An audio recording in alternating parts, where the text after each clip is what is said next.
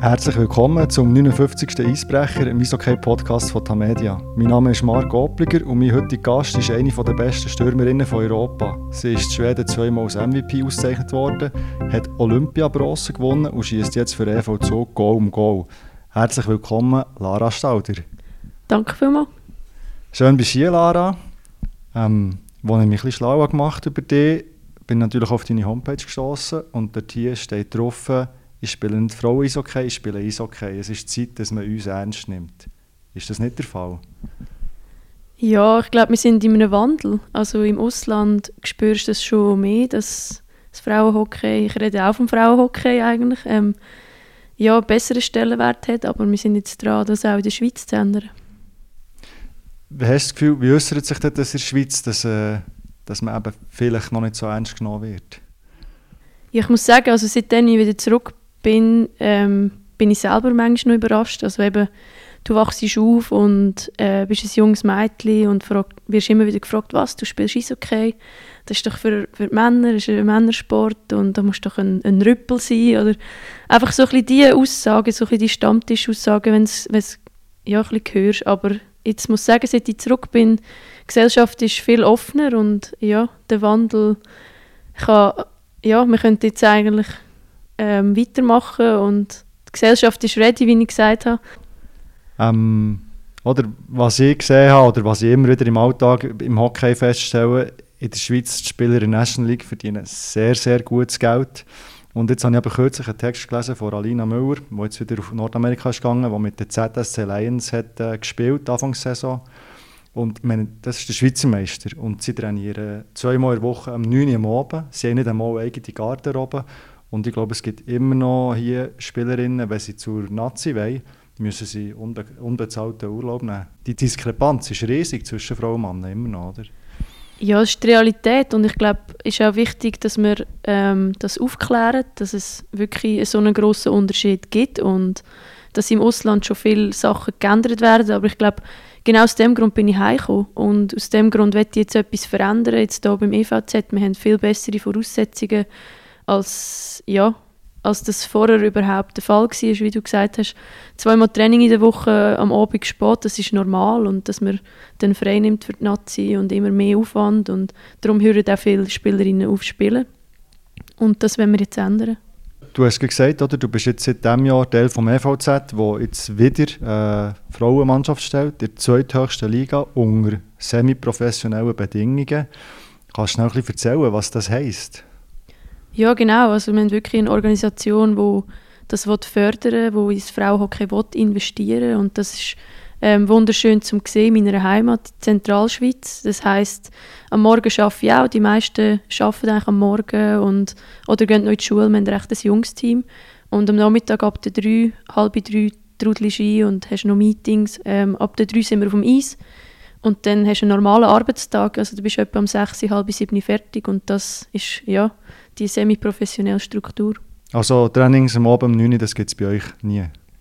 Nein, also wenn dann ein Spiel mal ähm, am Wochenende, aber wir haben eigentlich wirklich jeden Tag Training. Mittwoch ist meistens noch der Day off und dann zwei Spiele in der Woche. Die, die Spielerinnen sind äh, angestellt, zum Teil beim Club. Du bist beim Club angestellt, glaube zu 60 Prozent. Du bekommst aber ein Gehalt als Spielerin, das ist revolutionär in der Schweiz. Ich glaube, das gibt es sonst nie, oder? Dass Spielerinnen hier Geld verdienen mit dem Sport. Ja, genau. Also ich glaube, seit wir ähm, raus sind im Januar, dass wir das machen oder dass der EVZ das macht, ich glaube, da ist schon etwas ins Rollen gekommen. Also man, man sieht es jetzt auch in Davos, ähm, ist ein Wandel äh, ist ein Wandel passiert und jetzt auch beim SCB und Zürich und die grossen Clubs merken schon, dass jetzt ein Wandel äh, passiert, aber ähm, wir sind sicher Pionier in dem. Wir haben von Anfang an gesagt, ja, äh, wenn, dann machen wir es richtig und das machen wir jetzt auch. Mhm.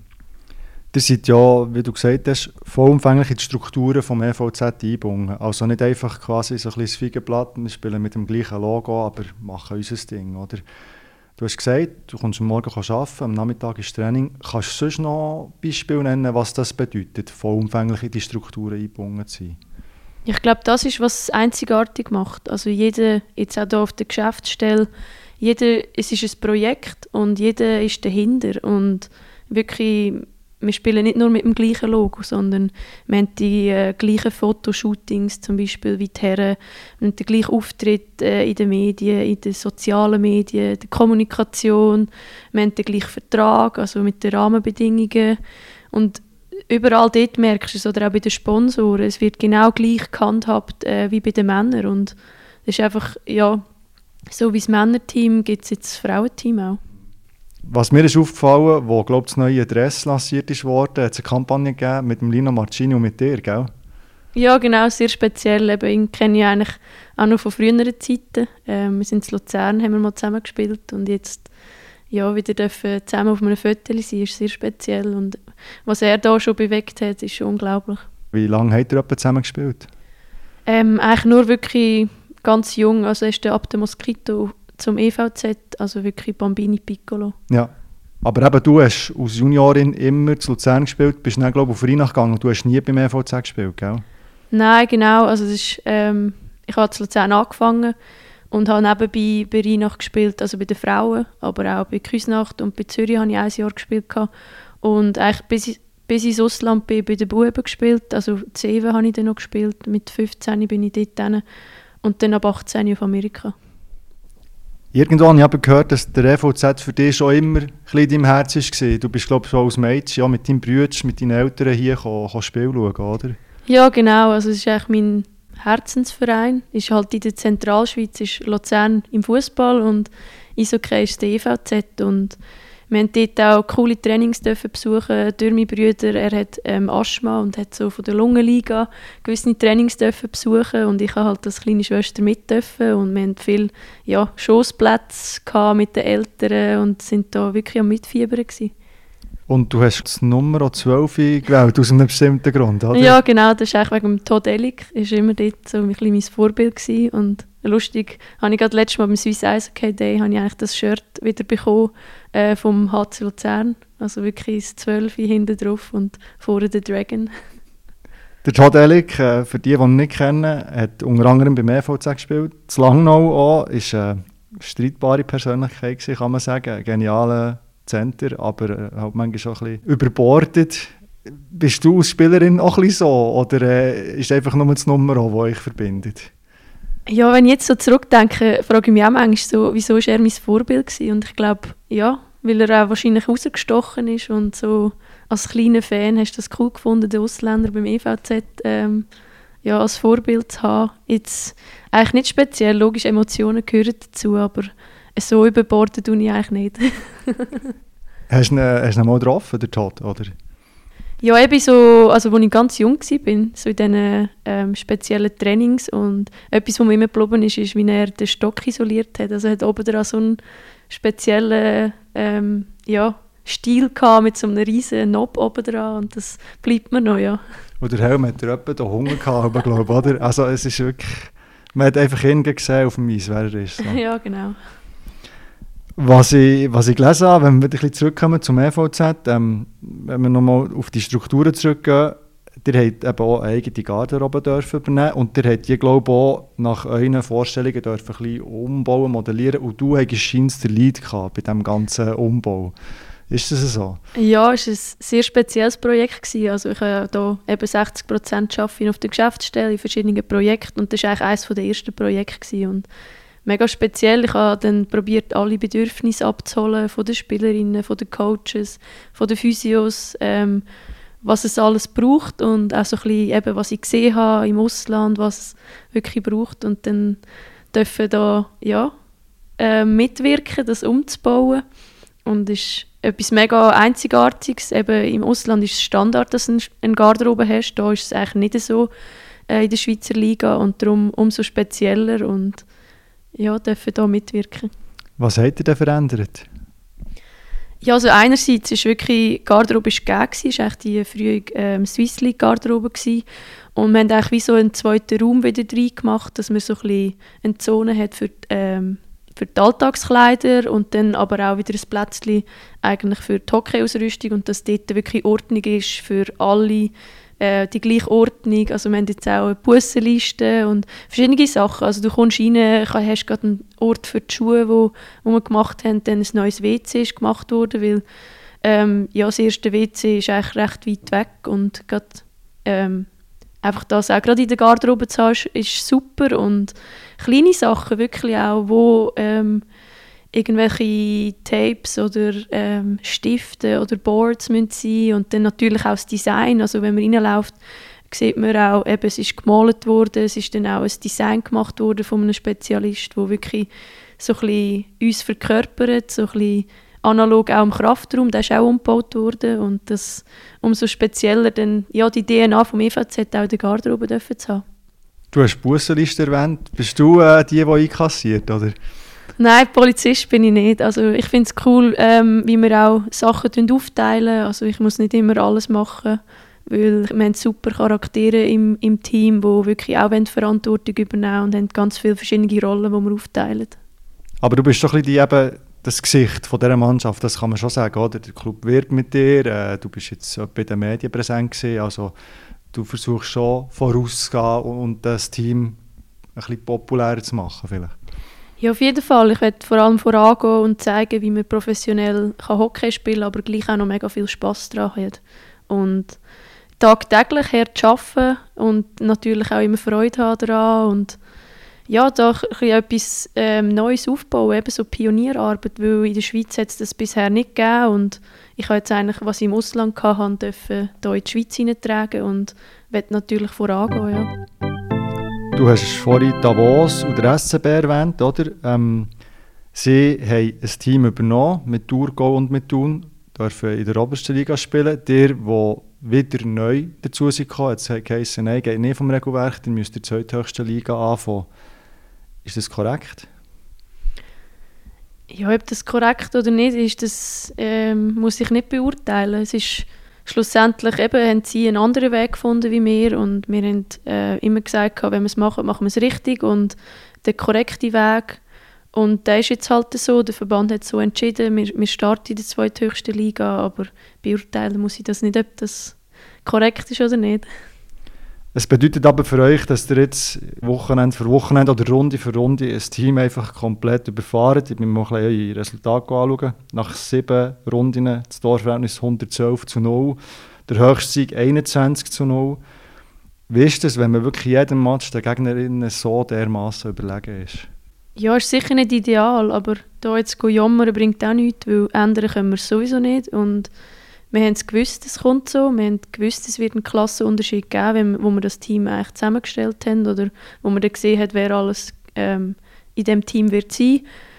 Und ja, es ist jetzt halt ein Umweg, aber wir machen das Beste daraus. Wir haben wirklich tagtäglich in den Trainings gute Challenges und, und nehmen uns auch andere Sachen vor, außer das Resultat für das Spiel. Also wirklich, wir haben ein ganzes, komplett neues Team, da muss man sich auch zuerst wieder finden. Wir haben ein ganz neues System, das man anschaut und gerade so Spiel nehmen wir, um die Sachen zu probieren, ähm, lernen, eben ganz viele Junge, die wo das noch neu, wo alles noch neu ist, also so professionell zu arbeiten und das braucht alles Zeit und darum nehmen wir es echt positiv jetzt äh, das Jahr und haben zwischendurch immer wieder so Highlight-Spiele, wo wir international spielen, wo wir im Cup ähm, spielen und ich glaube, auf das können wir immer wieder arbeiten und neue Sachen probieren.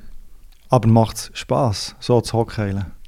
Ja, ich spiele einfach gerne Hockey. Also schlussendlich, eben, wenn du da in der Bossard Arena darfst auflaufen mit dem ganzen Intro und siehst 500, 600 Fans, die immer kommen, egal wegen wer wir spielen. Und das ist wunderschön und schlussendlich eben miteinander etwas äh, dürfen erreichen, Sachen umsetzen, das macht Spaß und da äh, ja, habe ich auch Emotionen dabei, egal äh, was der Spielstand ist der Aufstieg, der ist de facto, der steht fest, da müssen wir nicht darüber diskutieren. Du hast vorhin gesagt, aber wir müssen halt andere Sachen umsetzen. Was kann denn so eine Saison jetzt als Zielsetzung dienen? Also zum Beispiel kein Gegengol bekommen, ist das möglich?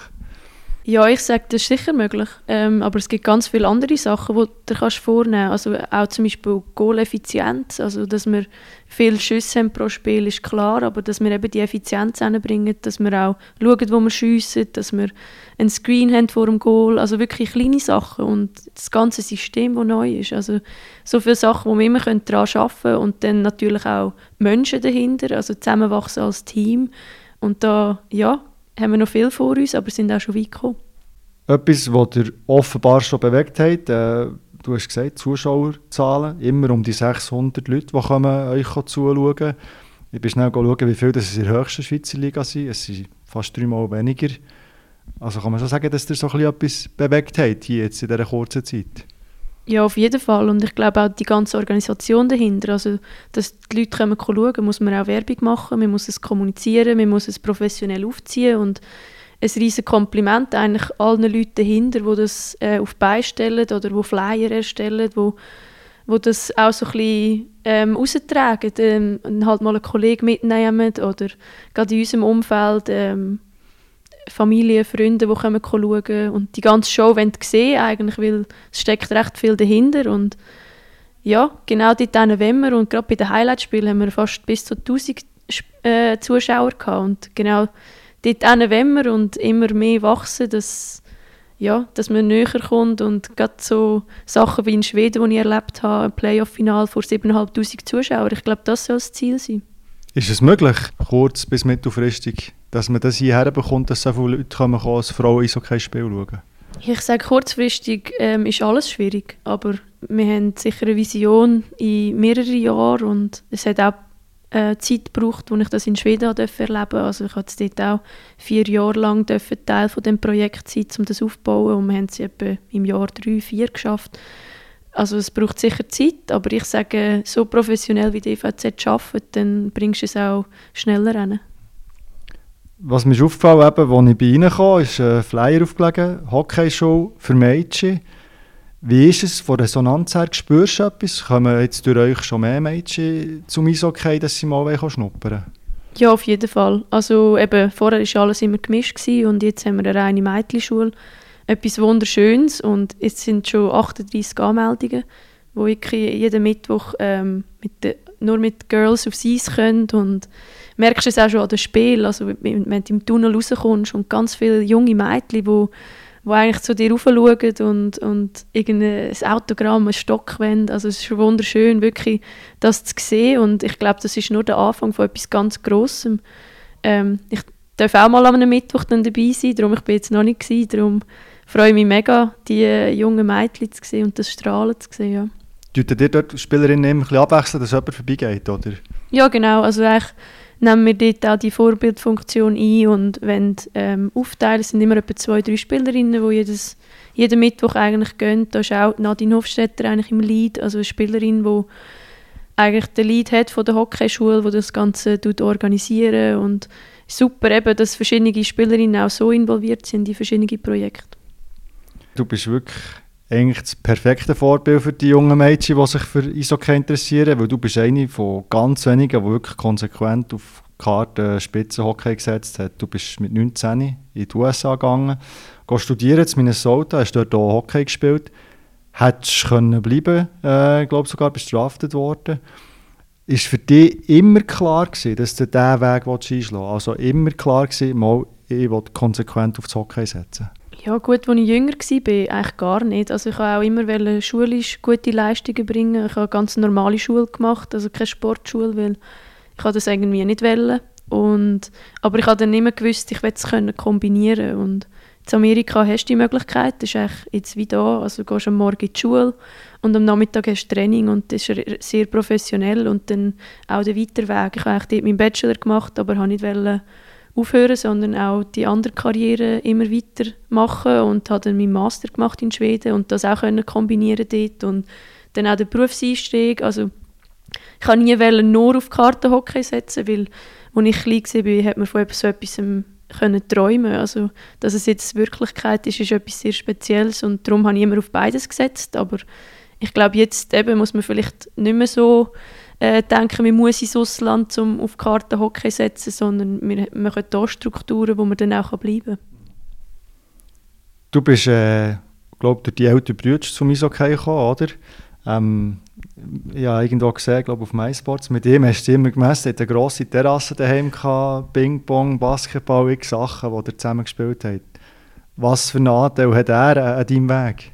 Ja, sehr gross. Ich glaube, äh, wir wachsen zusammen auf, eben schon nur das Polysportive, also sicher auch von den Eltern gegeben, aber immer dürfen spielen raus, sei es Hockey, eben Basketball, alle Hypes und dann auch immer die Challenge, also gegen Grossbrüder Welle zu gewinnen. Und ähm, Eishockey ist unsere Leidenschaft, auch heute noch. Er spielt äh, bei Küsnacht am Rigi und ich gehe sehr gerne ihm seine Spiele schauen. Wir philosophieren sehr gerne über alles, was Hockey angeht. Und ja, es ist etwas sehr Spezielles, das dürfen teilen mit den Brüdern.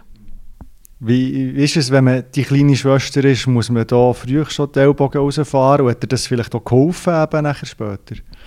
Ja, ich denke es auf jeden Fall. Also eben, er ist fast drei Jahre älter und dann ja, bist du eigentlich immer so ein bisschen die Schwächer oder die Kleiner und willst halt gewinnen gegen, Gross, gegen den Grossbrüder, aber ich glaube im Hockey allgemein, also ich bin immer eine der einzigen Mädchen und da musst du lernen, ähm, deine Ellbogen einzusetzen und dich ein bisschen zu verteidigen, aber es ist auch so ein bisschen mein Charakter, wirklich jede Challenge annehmen und immer besser sein als die anderen, ob es jetzt ein Mädchen oder ein Bub ist. Und das habe ich in meinem Charakter und darum ja, bin ich jetzt auch, wo ich jetzt bin. Ich glaube, andere Mädchen, die vielleicht vom Charakter her nicht ganz so sind, äh, ist sicher schwierig, äh, sich durchzuellbögeln, aber das, wenn wir jetzt ändern, dass viele auch wegen dem Sozialen von Hockey spielen. Aber eben, dann, wo du hast angefangen hast, bis zu den Novizen, spielen Mädchen und Buben zusammen. Also man muss schon ein Selbstvertrauen haben und eben auch sich bewusst sein, hey, ich muss hier beißen, dass ich gegen die bestehen kann, wahrscheinlich, oder? Ja, auf jeden Fall. Und ich glaube, Kinder sind mega ehrlich. Also du wirst akzeptiert, wenn du Leistung bringst und das auch, ob Mädchen oder Bub. Und ich glaube, das hat mir sicher geholfen, dass ich immer wollte, die Beste sein und eine der Leistungsträger bin und durch das auch die Akzeptanz bei den Jungs hatte und mich dort so durchgekämpft habe. Es war nie so, dass das Case hat, okay, nein, das Mädchen kann in der vierten Linie spielen, jetzt kommen zuerst die Jungs.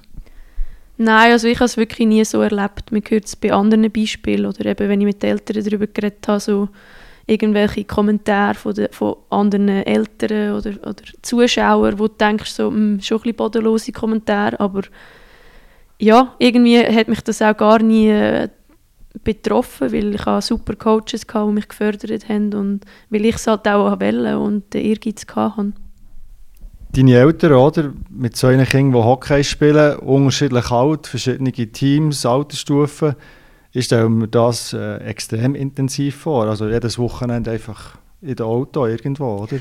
Ja, es ist ein unglaublicher Aufwand und ich bin auch sehr dankbar äh, für das, was sie hier geleistet haben. Ich meine, eben brauchst du eigentlich fast zwei Autos, wenn du ähm, nachher die Mami mit, mit jemandem fährt und der Papi mit jemandem fährt. Also, heutzutage ist es sicher auch gut, dass man mit dem Büsli unterwegs ist i, im Nachwuchs, aber meine Eltern sind, haben sich eigentlich immer aufgeteilt und sind ab Match schauen und das ja, ist ein riesen, riesen Dankeschön. Das ist schon so, ich glaube, wenn man Kinder hat, die Hockey spielen jetzt im Vergleich zu anderen Sportarten, vielleicht Fußball oder so, der Aufwand für Eltern ist schon gross, oder? Ja, auf jeden Fall. Eben schon nur Taschen und alles. Aber ich glaube, gerade jetzt auch beim EVZ gibt es ja auch eine Stiftung, also dass zum Beispiel auch nicht an finanziellen Sachen scheitert. Dass wirklich das ist okay, wenn jemand die Leidenschaft hat, dass man es auch ausüben kann. Und es gibt sicher immer Möglichkeiten. Also ich hatte auch Teammates, die immer mit dem Bus sind ins Training kommen oder ähm, mit dem Büsschen ab Match. Also es gibt schon Möglichkeiten, die ganze Fahrerei, aber ich glaube, meine Eltern sind voll hinter uns gestanden und haben das auch unterstützen und durch das sind sie auch immer überall mitgekommen. Ihr seid, glaube ich, auch sportaffine Familie. Der Vater hat Handball gespielt. Ist das immer ein grosses Thema gewesen, der Sport bei euch daheim, von früh auf schon? Ja, und ich glaube auch, eben, weder selber ausüben oder auch im Fernsehen schauen, es ist immer eine riesige Leidenschaft gewesen. Man hat mitgefiebert und eben mit dem Papi oder äh, mit der Mami, sie hat äh, Kunstturnen gemacht. Also wir sind wir haben auch mega viel Energie gehabt, wir sind wirklich in Bewegung, haben wir gebraucht und eine grosse Terrasse hat sicher geholfen. Der Vater Handball, Mutter Kunstturner, wieso seid ihr zum Eishockey gekommen? ja, frage ich mich manchmal auch. Also, der, der Brüder hat eigentlich angefangen, also er hat auch zuerst Fußball gespielt und ist dann mal in die Hockeyschule und ich habe dann alles nachgemacht und zuerst Eiskunstschlittschuhe, Eiskunstlaufschlittschuhe angehabt und das habe ich nicht wollen. Ich wollte wirklich alles machen wie die Grossbrüder und bin so zum Eishockey gekommen. Ich glaube auch mega vielseitig und muss mega polysportiv sein. Und Handball habe ich dann auch mal ein Jahr noch gespielt. Also ein bisschen, denke, der Papi hat sicher Freude, wenn ich es probiere. Nein, und ich bin auch Linkshänderin, darum bist du recht beliebt im Handball, aber zwei Sportarten mit 13, wo ich dann am Morgen ein Handballspiel hatte und am Nachmittag ein Eishockey-Spiel. Das ist irgendwann nicht mehr gegangen und dann habe ich mich für das Hockey entschieden. Das war für dich immer klar? Gewesen. Ja, anscheinend. Also eben, dass es ein Teamsportart ist, glaube ich schon. Also so ein bisschen etwas zusammen können feiern, aber auch zusammen können etwas verarbeiten. Ich glaube, das ist etwas mega Cooles. Dein Papa ist vor einigen Jahren gestorben, leider noch bevor du in die USA bist gegangen, gell? Also du bist dann, wie alt bist du, wo das passiert ist? 17. 17 erst. Das muss unglaublich einschneidend gewesen sein, oder, für dich? Ja, mega. Also vor allem eben, er ist eigentlich immer so ein bisschen, was Eishockey angeht, eigentlich so ein bisschen die Bezugsperson von den Eltern und wenn das schon wegfällt, also ist etwas sehr Spezielles, wenn ich jetzt manchmal noch zurückschaue, so, ich wünschte, er hätte gewisse Erfolg können miterleben oder gerade Sochi ähm, mit dieser Bronzemedaille, aber er hat sicher von oben zugeschaut und ist sehr stolz auf mich, aber ja, ist dort mal sehr schwierig gewesen, nachher auch weg von daheim, gerade auf Amerika, wirklich ein riesiger Schritt und wo du eigentlich selber so ein bisschen lost bist, weil ja, weiß auch nicht, wie ich damit umgehen, aber es hat mich sicher stärker gemacht fürs Leben. Hätte das dann, das was passiert ist, auch bestärkt, ähm, ein bisschen wegzugehen? Oder hat das keine Rolle gespielt, dass du dann den Entschluss gefasst hast, auf äh, Amerika zu gehen? Nein, eigentlich gar nicht. Also es hat eigentlich die Familie nur mehr zusammengeschweißt. Also es war etwas sehr Spezielles, gewesen, aber ich habe halt wirklich einfach das im Kopf gehabt, so, ich, das war ein Ziel, gewesen, ich wollte äh, auf Amerika das College machen und ich habe nie so überlegt, so, soll ich jetzt irgendwie daheim bleiben oder soll ich extra gehen wegen dem, sondern es ist wirklich, ja, ich hatte das einfach im Kopf gehabt und das erreichen. Du hast dann nachher eben gemacht, ein Studium gemacht, hast dort gespielt, hättest können bleiben, bist von Boston drafted worden, hast dich aber nachher für Schweden entschieden. Warum hast du dich gegen Nordamerika entschieden? Ja, ich denke, die ganze Profiliga war noch nicht so dort, gewesen, wo sie jetzt ist. Also jetzt dieses Jahr ist wirklich endlich geht mal etwas, dass es eine Liga gibt, die professionell ist und trotzdem hat es gar noch nicht gegeben. Also ähm, eben, bin zwar draftet worden und es hat ein Team gehabt, aber die meisten eben haben eigentlich 100% geschafft und irgendwie am Abend irgendwie trainiert, also so ein bisschen analog, wie es in der Schweiz ist fast. Mhm. Vielleicht das Niveau wäre ein bisschen besser gewesen, aber ähm, ich hatte dann auch gar nicht die Möglichkeiten gehabt, weiter zu studieren oder irgendwie zu arbeiten, weil dann ja auch noch irgendwie ein Visum und alles hättest müssen organisieren und eben die Anfrage dann von Schweden, wo ich auch ähm, Floros Schelling war dort, von ihr viel Gutes gehört und dass man dort eben auch noch studieren auf Englisch, äh, den Master weiterziehen und dann ist dann eigentlich schnell mal klar gewesen, also ich habe mich beworben in Stockholm und in Linköping für die Schule und als ich dann in Linköping reingekommen bin, ist eigentlich klar gewesen, dass ich dort hingehe. Du bist dann richtig durchgestartet, du bist zweimal MVP gewesen, die erste Frau, die den goldenen Helm hat ähm, wo schon bei den Männern grosse, grosse Spielerei bekommen. Man hat sich dann entschieden, dass man das bei den Frauen macht. Du bist viermal in Serie Topscorerin gewesen. Eine der besten, wenn nicht die beste Stürmerin von Europa geworden. Was, was hat dich dort so stark gemacht? Wie hast du dich so entwickeln Ja, das ist eine gute Frage. Ich glaube, ich habe einfach immer die nächste Challenge gesehen und bin mega ehrgeizig gewesen, oder immer noch. Und ja, dann hast du Ziel vor Augen und willst es erreichen und immer besser werden. Und ich glaube, gerade als Mensch habe ich im Ausland einen grossen Schritt machen, erwachsen werden und das hat mir sicher auch geholfen im Hockey mit der Erfahrung und von Jahr zu Jahr immer wissen, was braucht der Körper, dass man ready ist und eine Top-Vorbereitung und dann auch der mentale Aspekt. Ich glaube, der ist sicher ein, ein grosser Part, wieso dass man Erfolg hat und das immer weiterziehen und immer besser werden für, von Jahr zu Jahr und dann kommt der Erfolg. Du hast auch das Umfeld dort hier gehabt. Schweden hat viel früher jetzt als die Schweiz schon auf den Weg gesetzt, dass man die Frauen langsam mal gleichstellen den Mann. Ich glaube, Brünäs, der dann nachher gespielt hast, hat sich zum Ziel gesetzt, bis 2030 Frauen und Männer eigentlich auf die gleiche Stufe zu tun. Ist das für dich so ein ein Augenöffner gewesen? Hey, es geht ja. Ja, dort habe ich mich irgendwie gar noch nicht so befasst mit dem Thema Gleichstellung. Ich habe wirklich, ich bin mal auf Schweden, habe in Linköping eben meine Schule machen und habe gedacht, ja, da komme ich dann nachher wieder zurück. Und dann ähm, habe ich gesehen, eben, was möglich wäre. Also in Linköping ist es jetzt auch anders, aber dort war ich wie so ein, bisschen ein Rucksack gewesen, um ganzen Club so, oh, die, die müssen wir auch noch Geld reinstecken, aber machen wir es, weil wir ein sozialer Staat sind sozusagen und Und dann habe ich dann wirklich die Anfrage von, von Brünes bekommen und habe gesehen, hey, wow, die wollen wirklich etwas verändern in der Welt mit Gleichstellung, aber auch im Hockey, im, im Frauenhockey und dürfen dort äh, anfangen. Also sind wirklich eigentlich zuerst im Keller und haben dann investiert und ich durfte von Anfang an dabei sein und dort bin ich so ein bisschen reingekommen, also mit der ganzen Nachhaltigkeit auch. Also das ist ja soziale Nachhaltigkeit, die ganze Gleichstellung und habe mit dem auch arbeiten und bin immer mehr das hineingewachsen und eigentlich jetzt auch so ein bisschen die Transition in die Schweiz ist eigentlich auch so ein bisschen basiert auf dem, weil ich glaube, ähm, ja, die Gesellschaft ist jetzt in der Schweiz auch ready, wo es einfach Schweden uns etwa fünf, sechs Jahre voraus ist. Ist Brünnes immer noch der Vorreiter oder sind mittlerweile andere Teams, die diesem Beispiel gefolgt sind, wo man kann sagen jetzt ist wirklich querbeet die ganze Liga auf dem Niveau, dass man fast wie Männer behandelt wird? Ja, was ist, also Brünnes war eigentlich nicht der Vorreiter, gewesen, das war eigentlich Lülio gewesen, und die sind immer noch das Maß aller Dinge, also die haben von Anfang, von schon länger ähm, her sind die auch Seriensieger und haben investiert und, und ich glaube, Brünes hat es so ein bisschen nachgemacht, also so ein bisschen der äh, Early Mover sozusagen. Und jetzt mittlerweile sind eigentlich fast alle Grossclubs, die wirklich investieren, die Strukturen haben, wie wir sie jetzt haben beim EVZ und, und das ist so ein Wandel, eben, es braucht immer einen, der anfängt. Und Jetzt machen wir das in der Schweiz, aber in Schweden ist das Lülio und dann kommen die anderen, die es nachmachen, weil es einfach Potenzial hat. Warum? Hast du das Gefühl, hat man das in Schweden schon viel früher gemacht, dass die, die Gleichstellung in Angriff genommen? Ja, ich glaube, es ist äh, der Staat allgemein, der sozialer ist und einfach früher so Sachen, also wenn man schon nur sieht, eben das Frauenstimmrecht, äh, wenn man die Schweiz und Schweden vergleicht, also ich muss gar nicht weitere Beispiele nennen, es ist wirklich, ähm, wo sie einfach sozialer unterwegs sind und das viel früher thematisiert haben. Was ich gesehen habe, ist, dass der, äh, der CEO vom EVZ, der Patrick Lengwiller, ist dann irgendwann nachher auf Schweden gekommen, die Bühne anschauen, dich besuchen. Hast du dort auch bewusst Überzeugungsarbeit geleistet bei ihm oder ist er selber äh, begeistert von diesem Projekt? Ja, es war sicher sehr speziell. Gewesen. Eben zuerst mal Gespräch da, weil ich im OIM trainiert habe in Zug. Also das erste Gespräch gesucht dort und nachher willst du natürlich ja, das von der besten Seite zeigen und, und zeigen, was es für Potenzial hat. Aber schlussendlich habe ich es aufgeleistet, aber er hat dann auch mit ganz vielen anderen Leuten äh, im Club geredet und ist dann selber überzeugt von dem Ganzen und hat gesehen, was das für Potenzial hat.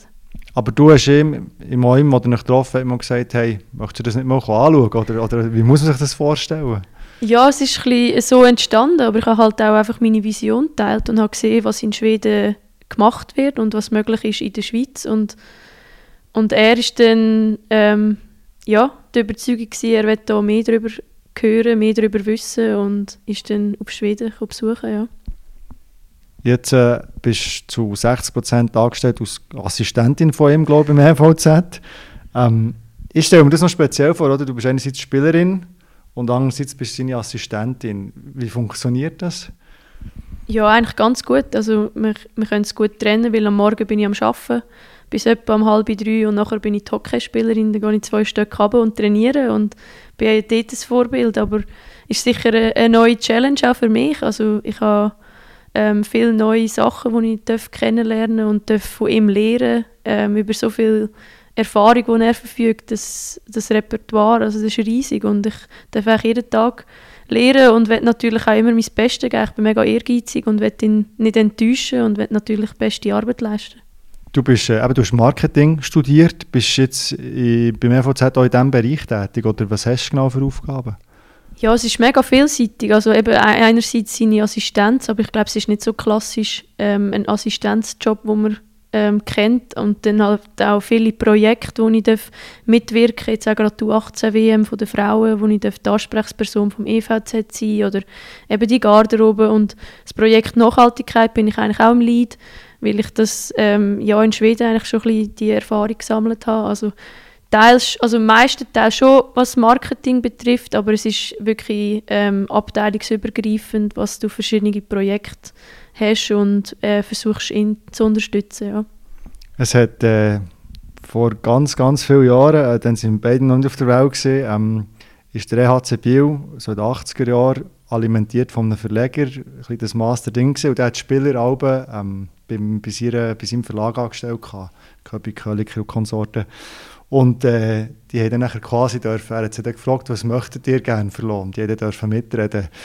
Wie ist das bei dir? Kannst du ins Büro kommen und sagen, ich hätte gerne das oder wir bräuchten noch ein für, äh, für das Team das und das?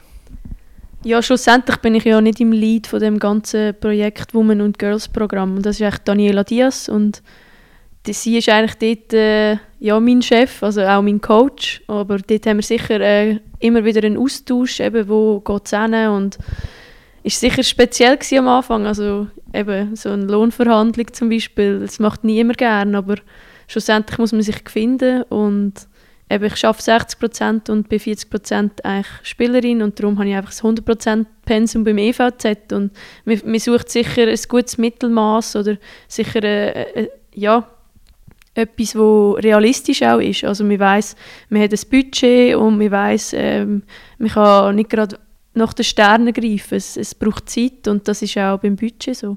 Das Budget von, von eurer Mannschaft ist ungefähr 800'000 Franken. Ein bisschen böse gesagt kann man sagen, das ist ein Genoni oder das ist ein Hoffmann. Gibt es da noch Potenzial, das ein bisschen zu steigern?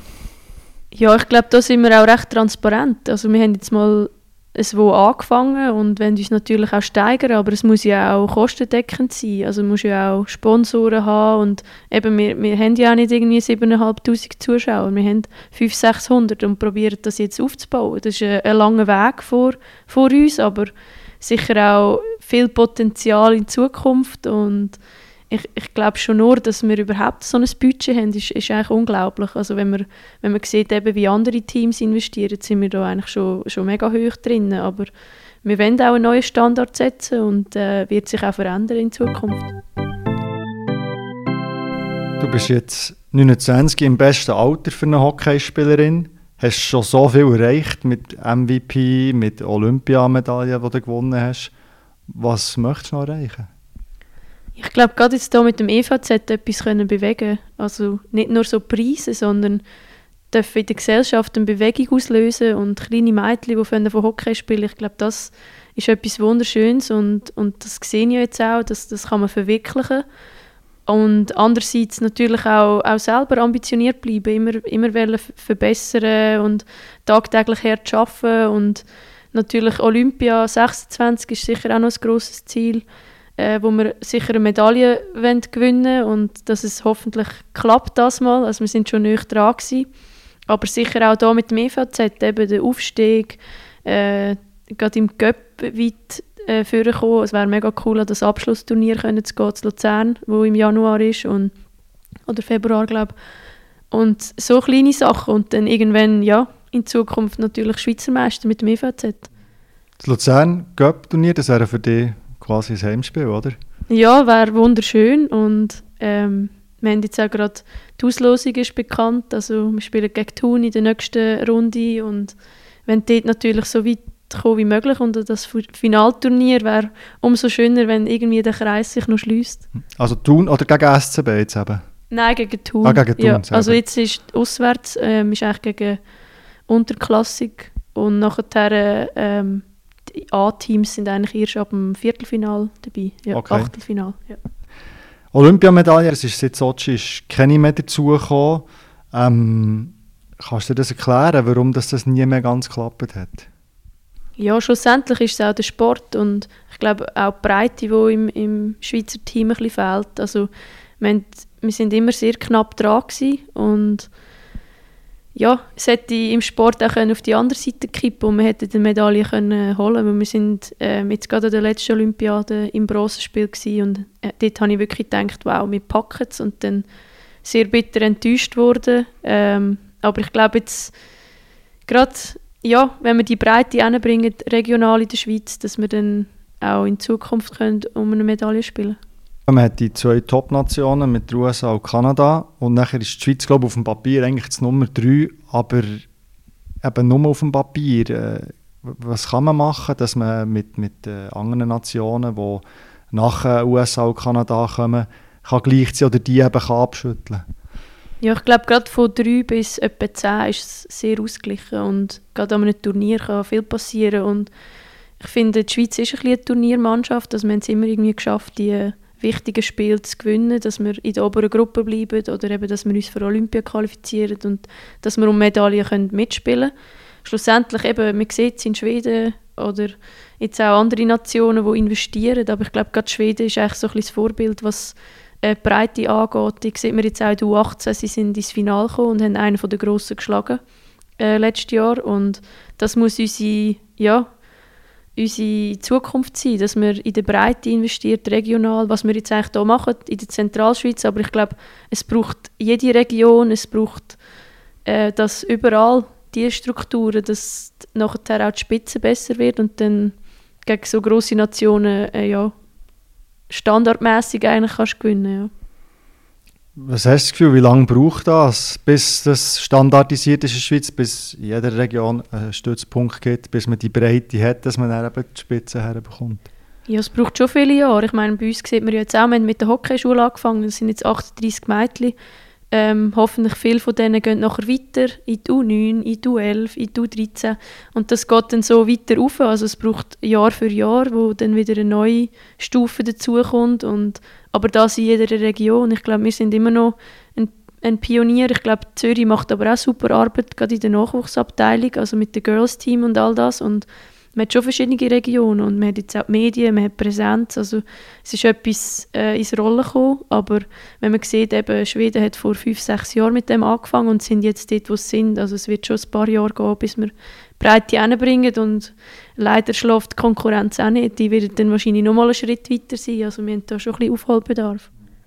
Ist es möglich, dass die Schweiz, ich weiß nicht, 2026 ist vielleicht noch ein bisschen früh, aber in einem späteren Olympiaturnier mal Kanada oder die USA herausfordern Ja, ich hoffe es schon. Also bei den Männern war es ja früher auch so, gewesen, dass es so ein, zwei Top-Nationen gab, die alle geschlagen haben. Und irgendwo durch ähm, wird das auch kleiner, der, der Spalt dazwischen. Und mein Ziel ist es, also ich glaube, äh, es muss ein Ziel sein von Europa, dass man näher an USA und Kanada hinkommt. Und wenn man sieht, eben, äh, dass Schweden auch schon einen der Grossen geschlagen hat. Und, und ich glaube auch jetzt, ähm, wenn man die Abteilung anschaut, bei uns in der Schweiz, also ich glaube, es kommen super äh, Talente unten führen. Ähm, ein paar, die ich jetzt auch zusammen trainieren jeden Tag und es ist wunderschön, die dürfen äh, zu unterstützen auf dem Weg. Und, aber wir müssen sicher ja, das in jeder Region investieren. Reden wir noch ganz kurz über ein ganz anderes Thema. Spielst du eigentlich noch Guckenmusik? ja, jetzt äh, wieder ein bisschen intensiver. Also wir haben jetzt auch jeden Freitag wieder Probe und weil ich jetzt in der Schweiz bin, kann ich auch wieder ein bisschen aktiver teilnehmen. Ich muss noch schauen, ob es klappt mit der Fasnacht, aber es ist ja, ein Hobby von mir, das ich jetzt ähm, mega gerne wieder mache. Das heisst, bist du am Samstag, 11.11., .11., bist du schon im Einsatz gestanden, oder nicht? Oder ist der bei euch nicht so präsent, der 11.11., Fasnachtsauftakt? Nein, also wir machen eigentlich, ähm, also wir sind so ein bisschen Familienguckenmusik und etwa 25 Leute und äh, wir machen eigentlich keine Vorfasnacht. Also wir machen wirklich eine Probe in der Woche und dann an der Fasnacht, weil ja, viele haben noch Sachen nebendran, so wie ich. Ich glaube, wenn wir eine Guckenmusik wär, wären, die mega viel Vorfasnacht und all das Zeug hat, dann könnte ich wahrscheinlich nicht dabei sein und darum umso schöner kann ich dabei sein. Wann bist du das letzte Mal in Luzern Fasnacht gesehen? Ja, das vergesse ich auch nicht. Das war eigentlich so das erste, gewesen, wo ich mich verletzt habe, an der Schulter im 19. Und der erste Gedanke war auch, so, yes, ich habe Fasnacht. Also es war eigentlich gerade wieder das Positive am Ganzen. Gewesen. Und ja, das war eigentlich das letzte Mal so richtig. Gewesen. Und du spielst Trompete, gell? Ja, genau. Auch eben der Papi hat immer Trompete gespielt und umso schöner darf ich das weiterziehen. Wenn ihr aufsteigt, was ihr ja ziemlich sicher werdet, ähm, Kannst du dir dann vorstellen, in der Garderobe Trompete zu spielen, so wie der Chris Baltisberger, der dann beim ZSC der 6 Leute Marsch gespielt hat, was jetzt letztes Mal Meister geworden Ja, das ist noch eine lustige Idee. Ich müsste vielleicht noch irgendein Lied üben oder so, wo gerade würde stimmen, aber ja, wäre sicher eine, eine Möglichkeit, aber ich weiß nicht, ob meine Teammates das wirklich wollen. Mal schauen, was sie sagen. Gut. Das war er der 59. Eisbrecher. Merci vielmals, Lara. Hast dir Zeit genommen? Das war mega spannend. Gewesen. Danke vielmals. Merci euch, habt ihr zugelassen. Ich hoffe, ihr seid auch bei der nächsten Ausgabe wieder dabei. Habt's gut. Ciao zusammen.